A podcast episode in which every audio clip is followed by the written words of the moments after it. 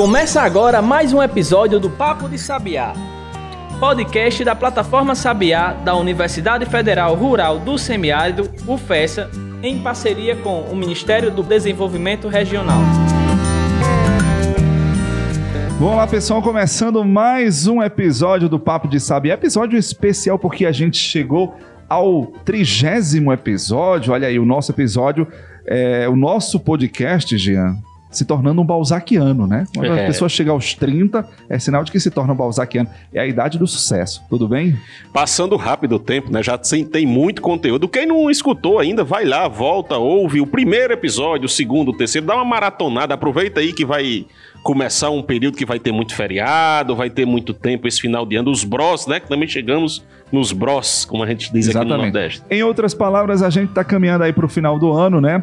E a pegada é essa, tá certo? Olha, a dica é escutar os nossos outros episódios, né? A gente tá nessa, nessa leva desde fevereiro, né? Quando a gente iniciou o projeto aí com a EP1. E de lá pra cá a gente tá tendo essa regularidade de toda semana tá oferecendo conteúdo aí sobre inovação, empreendedorismo, enfim, toda é, é, é, muito conhecimento nessa linha aí de inovação para todos vocês, fora os, os nossos especiais que nós já gravamos aí, tá certo? Bom, a gente tá em setembro, né? Não sei se vocês ouviram na semana passada, mas a gente está no mês do médico veterinário, né? E a gente vai continuar nessa pegada aí, falando sobre eh, mercado, sobre as potencialidades, academia. E hoje a nossa convidada é a professora Estênia Amora, né? Coordenadora do curso de Medicina Veterinária da Universidade Federal Rural de Semiárido, ou seja, prata da casa. Estênia, tudo bem com você? Tudo bem? Como vão? Professor Jamberg, Adams, um prazer estar aqui com vocês e com nossos ouvintes para conversar um pouco sobre a medicina veterinária. Beleza, o prazer é todo nosso, Estênia. Bom, a gente sempre começa aqui os nossos episódios pedindo para o entrevistado falar quem é a pessoa, né? Então, Estênia, quem é a professora Estênia Amora? Então, Estênia Amora é uma cearense que chegou em Mossoró ainda pequena, é, depois de, da fase da adolescência, né, se viu na vocação para o curso de medicina veterinária. Eu faço parte da sexta turma do curso de medicina veterinária da antiga Exam, sou contemporânea aí do professor Jamberg. Estávamos juntos na luta pelo crescimento do curso naquele momento. Ao terminar o curso, eu saí para fazer mestrado e doutorado, e quando retornei, já vim para fazer o concurso e, e voltar a casa para poder contribuir com a casa que me formou. Aí, desde 2009, eu estou aqui como professora do curso de Medicina Veterinária e também do curso de Zootecnia. E lá se vão 12 anos, né, Estênia, nessa arte da docência.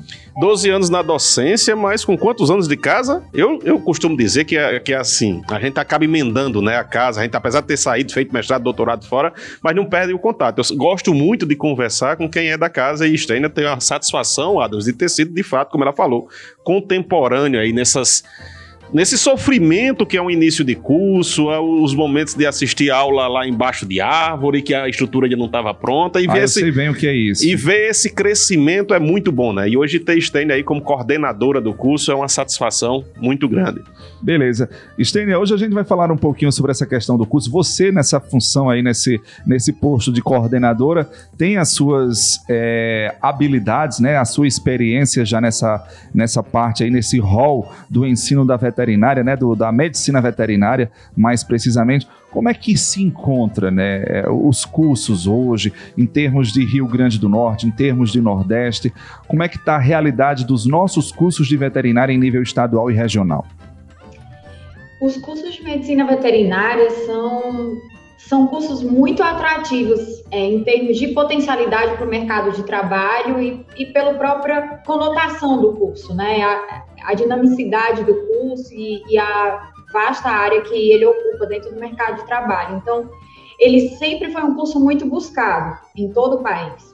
Né? E a antiga Exam, na época ainda com o Joaquim Amaro, foi muito feliz quando tentou agregar, buscou né, agregar as necessidades da região com as questões da agricultura, atreladas às questões, naquele momento, da agroindústria, da pecuária, e viram ali, né, com bons olhos, a, a, necessidade de se trazer a medicina veterinária para o Estado, porque naquele momento não existia curso de medicina veterinária no Estado do Rio Grande do Norte. Nós só tínhamos um curso estadual, e eu não sei nem se já tinha na época, porque eu não conheço a história toda do curso da, da Estadual do Ceará, era o que mais próximo a gente tinha naquele momento. E aí, em 95, o curso, em 94 foi aprovado, em 95 o curso começou a funcionar aqui no estado do Rio Grande do Norte. Fomos o primeiro, continuamos a ser o único curso público federal do estado. E somos também, mesmo com vizinhos próximos, como o próprio Ceará, nós somos o único federal, né? É, nessa região. Talvez essa também seja uma das, das justificativas da gente atrair tanto é, alunos cearenses para o curso. Então, é, com, com a, a, a dinâmica da, da profissionalização da medicina veterinária, desde 2010, quando foi criado o primeiro curso de medicina veterinária no país, o número só veio aumentando de lá para cá. Inicialmente. 1910, né? Você falou do 10. 1910. 1910, obrigada, Jean. É, até 1960, a gente só tinha nove cursos de medicina veterinária no país, acreditam? Em julho do ano passado, a última busca que a gente fez com o trabalho do núcleo docente estruturante, a gente contabilizou 418 cursos presenciais no país em funcionamento. Deu uma crescida boa. É, até demais. Né? é preocupante em termos de qualidade dos processos de ensino e aprendizagem da formação profissional. Acho que é muito curso, mas estão aí. E uma coisa que tem sido muito questionada, essa atuação do veterinário, primeiro começando lá quando a gente é criança, que muita gente ah, gosta do animal, gosta do. A gente inclusive conversou sobre isso com a Ana Emília na semana passada, que o, o episódio está no ar, quem não ouviu ainda vai lá e escuta, né? A Ana Emília, que também é egressa da casa, Listênia, e, e conversou com a gente um pouco sobre carreira. E para você ter a carreira, a gente acaba trazendo por outro aspecto que é a vocação de cada curso. O curso hoje de Mossoró, da UFESA, ele tem uma vocação específica. Qual é o perfil do veterinário que a gente está formando no semiárido? Atualmente, o, o perfil do nosso egresso ele é mais voltado para a clínica veterinária, que é de fato assim aquela aquele sonho inicial da vocação quando se pensa em medicina veterinária, né? Medicina mesmo, lembrando do, da conversa que eu tive com Adams no podcast da UFES. Então, nesse contexto da medicina, a área de clínica veterinária, isso abraçando todas as suas especialidades, né? O que inclui laboratório, cirurgia, né? Independente da espécie animal, continua sendo a vocação para o curso de medicina veterinária da UFESA mas é, a gente tem visto também um ganho muito grande nas outras áreas de atuação da medicina veterinária e uma busca dos profissionais que trabalham com formação em mostrar a importância do nosso papel nas outras áreas. A nossa segunda área de formação, de vocação dos egressos da universidade, para nossa felicidade, minha do professor Gianberg, é inspeção e tecnologia dos produtos de origem animal. Embora em termos percentuais ainda esteja bem abaixo da área de clínica veterinária, ela já aparece, desponta e se percebe a importância do veterinário nessa área considerando que da fazenda até chegar à nossa mesa, você precisa de um veterinário para cuidar daquela alimentação. E essa é a sua área, né, Jean? Inspeção Exatamente. de alimentos aí. Inspeção de alimentos. E Exa da esteia também. Com certeza. Bom, gente, a gente tem aí um leque, né? Na semana passada, a própria Ana Emília tinha falado que é uma, enfim, é um universo quando a gente pensa em medicina veterinária, é, enfim, da, da, das áreas, dos perfis de atuação, né? Fora essas daí, Steiner, que você falou de clínica, dessa parte de inspeção de alimentos, quais são as outras também que se destacam aí dentro da sua observação de, de professora, né, de coordenadora de curso? Olha, bem próximo da inspeção e da tecnologia dos produtos de origem animal, a gente tem a medicina veterinária preventiva e em tempos de pandemia ela tem ganhado bem mais visibilidade. Né? Então, os trabalhos de prevenção, cuidado com as fronteiras, as doenças infecto-contagiosas dos animais, a importação e exportação de matéria-prima ou de alimentos e de animais vivos de origem animal, tem se olhado mais para isso, não só com as estruturas grandes né, animais e, e, e, tecidos em si, mas também no, a nível de laboratório, produção de insumos, produção de vacinas, tudo isso também tem o papel do médico veterinário nesse processo. É, eu imagino que com essa questão da pandemia, né, Estênia, as atenções meio que se voltaram, né, e essa visão da, da, da medicina veterinária para essa área específica se potencializaram, né, aumentaram de fato, porque existiu e existe, né, ainda, Jean, essa questão, essa demanda mesmo de, de, de se prevenir, né, de se precaver para essa questão da, das epidemias, das pandemias e também dos cuidados, né, como você falou aí da questão da vacina. Sem dúvida. O médico veterinário, na minha humilde opinião, né, tem, acaba tendo um bom viés nisso, mas eu entendo como um dos profissionais mais qualificados para trabalhar o tripé saúde humana, animal e ambiental. Porque a gente permeia por todas essas áreas com muitas habilidades dentro da, das nossas competências de formação para contribuir com os processos de prevenção e promoção da saúde, né? não só com a questão curativa dos processos. É, a gente costuma brincar no meio que se tivesse um veterinário pedindo para cozinhar um pouco mais o morcego lá em Wuhan, talvez não houvesse pandemia. Verdade. Gente, hoje a gente está conversando com a professora Estênia Mora, falando sobre aí as áreas, né? Esse universo que é, é o curso de medicina veterinária nesse mês festivo para os médicos veterinários. Vamos dar uma pausa aqui no nosso episódio, tá certo? No nosso podcast. Daqui a pouco a gente volta. Fica aí. Pensou em vitrine tecnológica? Acesse plataformasabiá.com. Quer ficar por dentro de editais de inovação e empreendedorismo? É plataformasabiá.com. Agora, se você quer saber de cursos de capacitação, o endereço é plataformasabiá.com. Para o pesquisador, gestor e empreendedor moderno, o caminho é um só: plataformasabiá.com. Acesse agora mesmo e baixe o nosso aplicativo.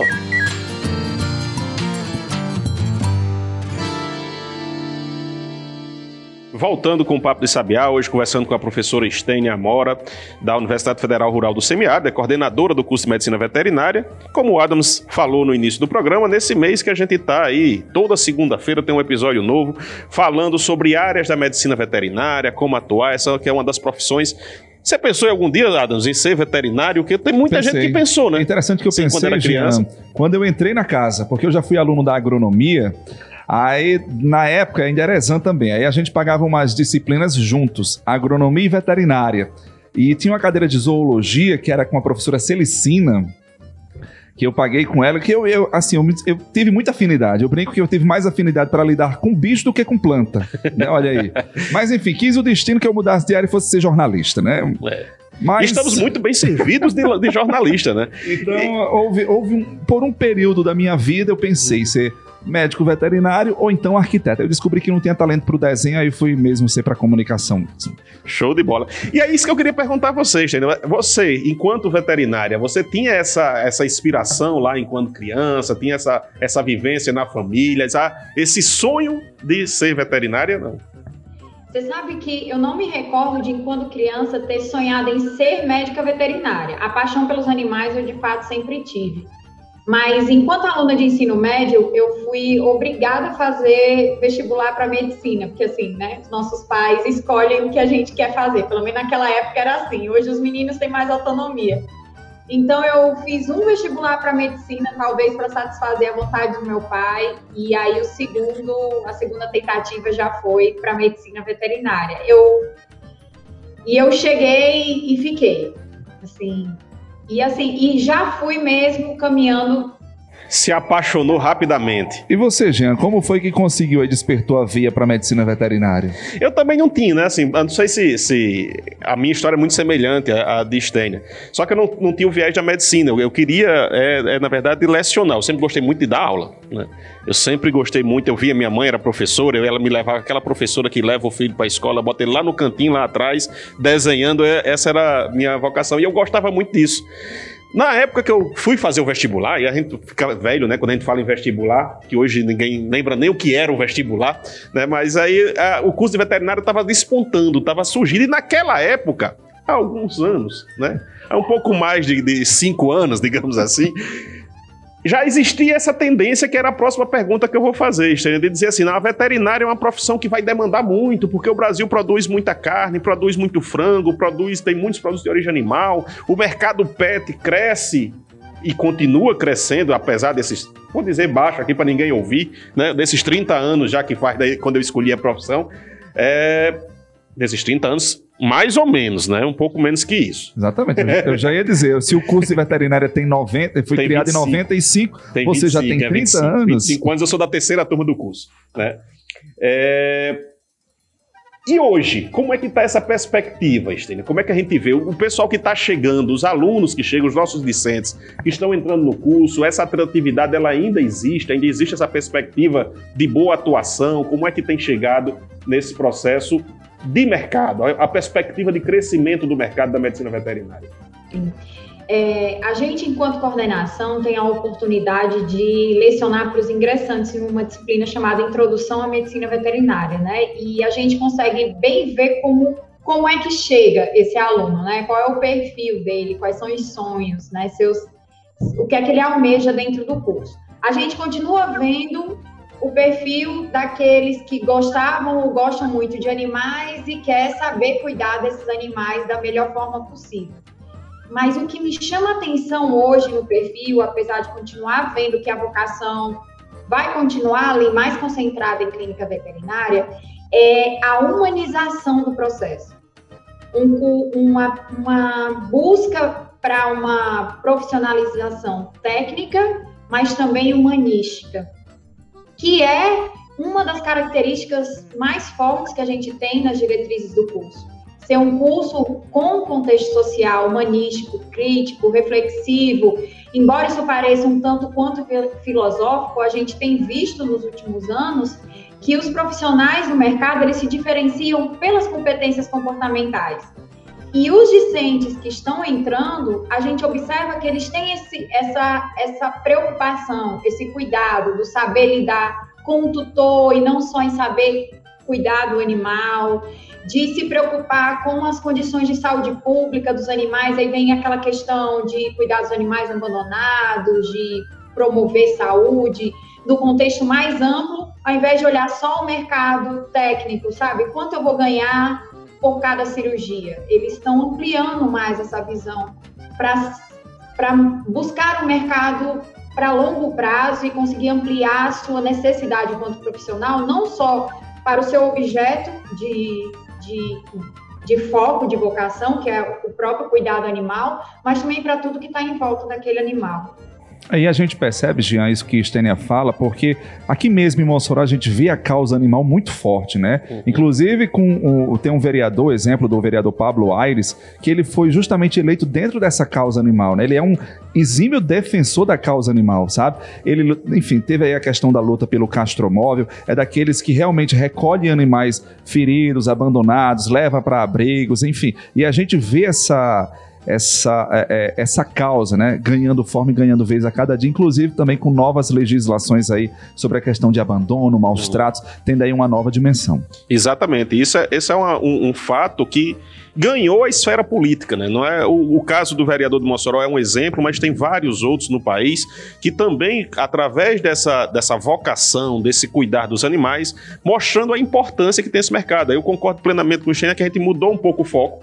Não é só mais o profissional, não é só mais o dinheiro, tem também o aspecto social, tem os outros aspectos emocionais que envolvem é, a profissão do- do- da medicina veterinária. Estênio, eu, eu tenho um, um- Essa é a semana, a gente está no mês da veterinária e começam a surgir vários estudos, várias publicações, várias, várias material na imprensa. Sai um material na- no, no, no site do Conselho Regional de Medicina Veterinária do Pará que fala da satisfação dos médicos veterinários na sua atuação no mercado. Né? E um dado que me chama a atenção é que ele fala que uma pesquisa realizada na Europa é, é- é em cima de dados não brasileiros, não só brasileiros, mas do mundo como um todo. 69% dos médicos veterinários europeus acham que os cursos não estão formando com as habilidades necessárias. Qual é a sua opinião em termos de Brasil? A gente vê que não é um problema dessa formação, não é um problema só local, não é só brasileiro, é um problema que chega a todo mundo. E o que é que está faltando para a gente caminhar para essa formação por habilidades? É, eu acho que é um pouco da gente, enquanto docentes de hoje, a gente formar os nossos discentes de uma forma pouco diferente daquela que nós fomos formados. A gente tem uma tendência natural de replicar né, os modos, os saberes, da forma como a gente adquiriu aquele conhecimento. E a gente tem visto que a parte, de, principalmente com os anos e as tecnologias avançando, e, e a pandemia trouxe isso de uma forma muito gritante, é, a, eles têm as fontes da parte teórica de todos os processos. Então, nós o, o, o, modelo em que a gente informa para eles o que tem nos compêndios, nos tratados, nos livros, isso acontecia antes porque o acesso àquelas informações era escasso e difícil. Hoje eles têm fácil acesso a essas e outras informações, informações que ainda estão recentes e novas. Então, o nosso papel ele acaba é, se moldando à modernização, à globalização e ao mundo moderno havendo a necessidade da gente atender esses novos discentes que a gente estava conversando há pouco, que não se preocupa só em saber como suturar o animal, ele quer saber se depois que ele entregar esse animal, se esse animal vai retornar, como é que vai ser o pós-operatório dele em casa, ou quando ele é, inspeciona um produto e ele identifica que esse produto não está adequado, ele vai lá na ponta do animal antes do abate para entender se esse problema não foi no manejo ao invés de ele focar só na linha de abate. Então, o nosso olhar técnico ele tem que ser mais ampliado. O nosso olhar docente a gente tem que entender e aí é até complicado porque nós não somos formados como docentes, né? Nós somos formados como médicos veterinários e a gente aprende a ser docente. Mas o aprender tá, é, é intrínseco da nossa vocação e, e, assim do nosso da nossa profissão. Então, nosso papel é nos atualizar e evoluir junto com a humanidade mesmo. Então, eu acho que o que falta é a gente atrelar essas competências é, comportamentais com as competências técnicas, para a gente saber gerenciar, administrar, é, relacionar as outras questões socioeconômicas com as nossas habilidades técnicas específicas para fazer o diferencial no mercado de trabalho. Exatamente. Show. Vamos só dar mais uma pausa aqui, Jean, no nosso episódio, tá certo? Hoje a gente está conversando com a professora Estênia Amora sobre medicina veterinária, sobre essa área acadêmica mais precisamente. Fica aí que daqui a pouco a gente volta. Acesse plataformasabiá.com e baixe nosso aplicativo. Bom, de volta aqui com o nosso Papo de Sabiá, o nosso EP Balzaquiano, EP de número 30, hoje falando sobre veterinária, sobre medicina veterinária, né? É bom sempre a gente dizer que é medicina veterinária, porque uma vez eu estava até comentando aqui com o Jean e com o Stênia que eu levei um batido, uma cortada, porque eu chamei só veterinária, mas na verdade é medicina veterinária, tá certo, gente? Então aprendam também nesse sentido. Hoje a gente está falando sobre a questão dos cursos aí, sobre a academia, esse universo de pesquisa dentro da medicina veterinária, né? Stênia, é, da, da, época que você fez sua graduação, do início aí da, da, da docência até hoje, é, os cursos eles passaram por grandes modificações, né? Porque a gente sempre imagina, né, e tem essa ideia de que o curso de medicina veterinária tem a, a parte teórica, obviamente, mas também tem a parte prática, depois tem as residências, enfim, tem todo aquele protocolo. Isso mudou, isso continua, e quais são as tendências de ensino dentro dessa área da veterinária? Eu acho que dentro das nossas grandes áreas, a gente continua com elas dentro do contexto de formação e cada uma tem se atualizado dentro da, da evolução e, e principalmente tecnológico, né? Que envolve cada uma dessas áreas. Então, assim, é, eu acho que o, o modus operandi tradicional das áreas da medicina veterinária que são abordadas na formação de um médico veterinário dentro das academias não mudou. O que muda é, em termos de formação, né? O que muda é como você vai promover essa formação junto ao discente.